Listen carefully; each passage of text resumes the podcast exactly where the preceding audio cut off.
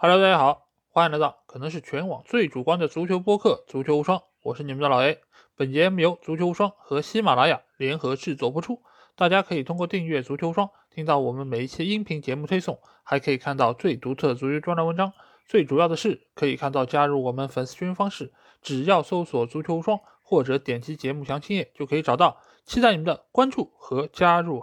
那大家看到我们这个无双短评就知道，这期节目并不是在我们的计划之内啊，也是一个临时起意的一个内容。那这个事情的起因是在于，呃，最近一期的足球第一视角里面，林良锋再次又提到了他那个所谓的玄学啊，就是一个球队如果取得了一场大胜，那就是他们在败人品，他们就会在之后的比赛中受到相应的惩罚啊。当然，我对于他这个观点是非常的不同意，所以我也留下了我的评语啊，但是没有想到。他居然是回复了我，并且是对于我恶语相向啊！不过平台的审核方还是目光如炬、明察秋毫，将他的这些评论给删除了。也是避免了这一恶劣影响进一步被扩大啊。那正巧这个周末英超联赛是进行了一场焦点大战啊，就是曼城在主场迎战热刺这场比赛。恰巧曼城在周中的欧冠中，他们是五比零大胜了葡萄牙体育，也是取得了一场大胜啊。所以不少的朋友在赛后也是跟我说：“你看热刺确实是获胜了吧？而且他们也是并不被看好的一方。”那可见林良锋的玄学还真的是有一定的道理呢。那我觉得择日不如撞日啊，那正好借这样的一个机会，我来和大家掰扯一下，到底足球有没有玄学？那他所谓的这个拜人品又是从何而来？那在提到玄学之前，我们先要确立一个概念，就是到底有没有玄学，也就是林良锋的这个说法到底成不成立？我对此的意见是，其实是并不成立的。为什么这么讲？因为有很多朋友说，哎，你看，哎，确实是有很多球队在大胜之后败了人品。曼联九比零之后，之后就连续不胜，而曼城这场比赛也是五比零之后收获了一场失利，而且他们也已经是十几轮比赛没有输过球了。那你难道说玄学不存在吗？我觉得这个中间其实要纠正大家的一个观点啊，就是我们人类对于很多的观念，其实一直都是会停留在比较有反差的一些结果之上。这个从学术上来说就叫幸存者偏差。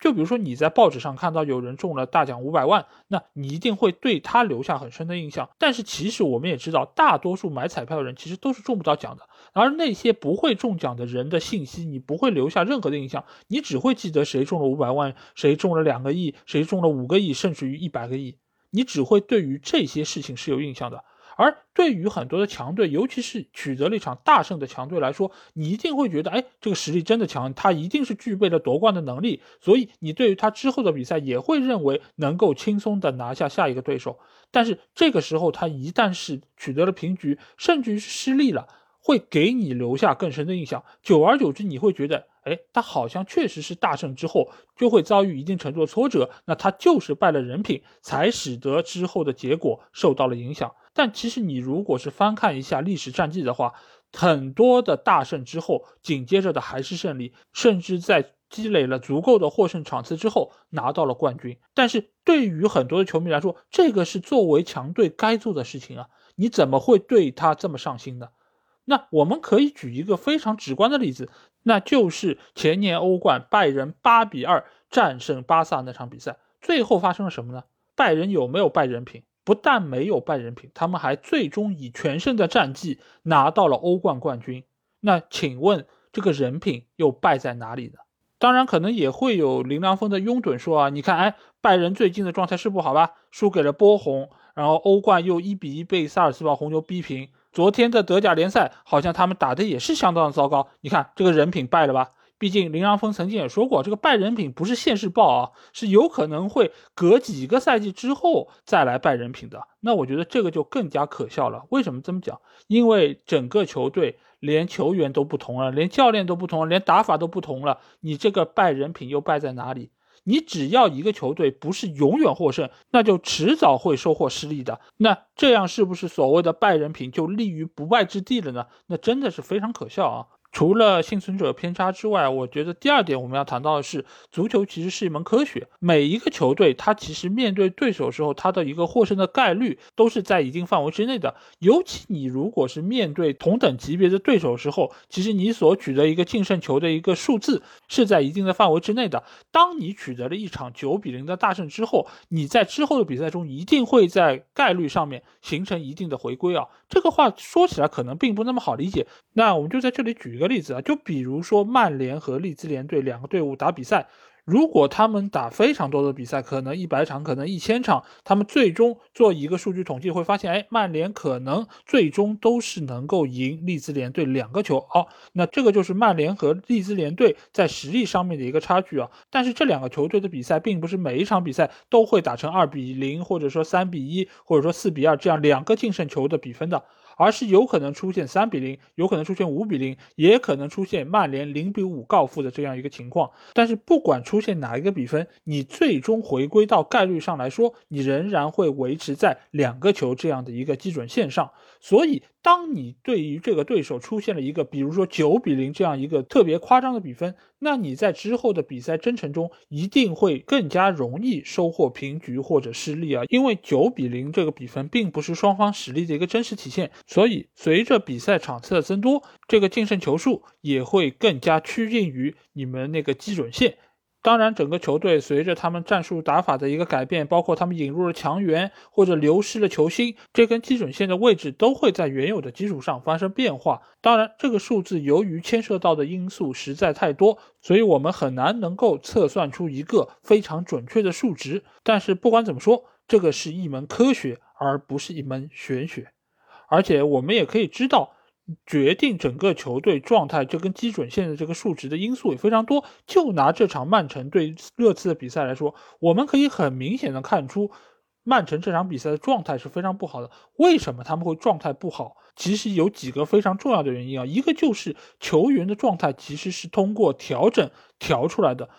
这个你们不要以为我是在瞎说，因为你但凡是参与过体育运动，你就是知道。运动员其实他是要把自己最好的状态留在更重要的运动会，留在更重要的决赛之上，所以他们会在之前的很长一段时间就调整自己的状态，足球也不例外。瓜迪奥拉当然非常清楚那场欧冠淘汰赛对于自己的重要性，而对于热刺这场联赛，尽管也很重要，但是他们目前在积分榜上的一个领先优势还是比较巨大的，所以他一定会把更好的状态调整在对葡萄牙体育这场比赛中。当然。结果非常的好，他们获得了大胜，所以也使得他们在面对热刺的时候是处在整个球队状态的一个低潮期。而且我们也可以发现，在面对热刺的这套阵容中，有多达九个球员是打了那场对葡萄牙体育的欧冠比赛的，所以球员的状态以及球员的体能其实都是处在相应的一个低位。而且我们也知道。当球员的体能不足的时候，比赛越打到后期，他这个效果就愈发的明显。所以这也是为什么最终哈里凯恩可以力压对方后卫抢到那个头球，最终是取得了比赛胜利。那就是在比赛的最后阶段，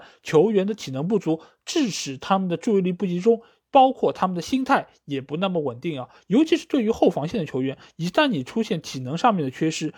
就会更容易被对方抓住漏洞以及破绽，这也是为什么这场比赛我们会发现曼城有如此多的漏洞留给热刺，并不是热刺这场比赛他们队伍的能力比之以往来说有了相当大程度提高，而是相比之下，曼城打了周中的欧冠，使得他们在能力上，他们在基准线上遭遇了一个下滑，才使得热刺看上去变得强大了很多。其实我们也可以看一下，同样打了周中欧冠的利物浦队以及大巴黎，其实他们在回到国内联赛之后的那轮比赛打的也是相当糟糕。比如说大巴黎，他们就在联赛中输给了南特队，而利物浦队尽管他们是赢得了比赛，但是你们不要忘记，他们打的可是保级球队诺里奇，诺里奇的实力和热刺的实力还是有非常大的区别。如果利物浦这场比赛打的不是诺里奇，而是热刺，那我相信他们的结果也会和曼城一样，并不那么的良好。所以在这方面，我们就可以看到，不管你是赢五个球还是赢一个球，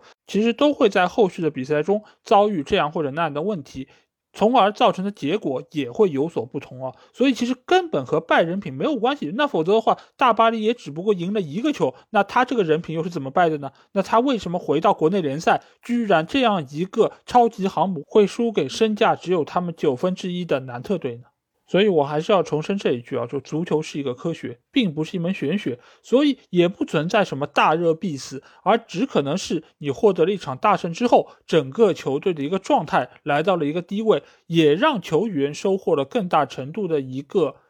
身体上的疲劳以及心理上的一个轻敌啊。所以各方各面其实都是有因可查的，而并不像有些人说的那么轻松，只是一句玄学。好，那这期节目也是简单谈了我对于林良锋所谓拜人品以及玄学的一些看法啊。我觉得万事万物的背后其实都有它的道理。如果一个所谓的专业人士不是想着去探究背后的一些内在规律，而只是用一些球迷之间互相开玩笑会说的说法来敷衍听众，那我觉得只会让我们这些业余的播客把它给看扁了。好，如果你听了我这期节目，有什么话想对我说，或者想要发表你的真知灼见。欢迎在我们的评论区留言。如果想要和我直接交流，也可以来加我们群，只要在微信里面搜索“足球装”就可以找到。期待你们的关注和加入。那这期节目就到这里，我们下期的无双短评节目再见吧，大家拜拜。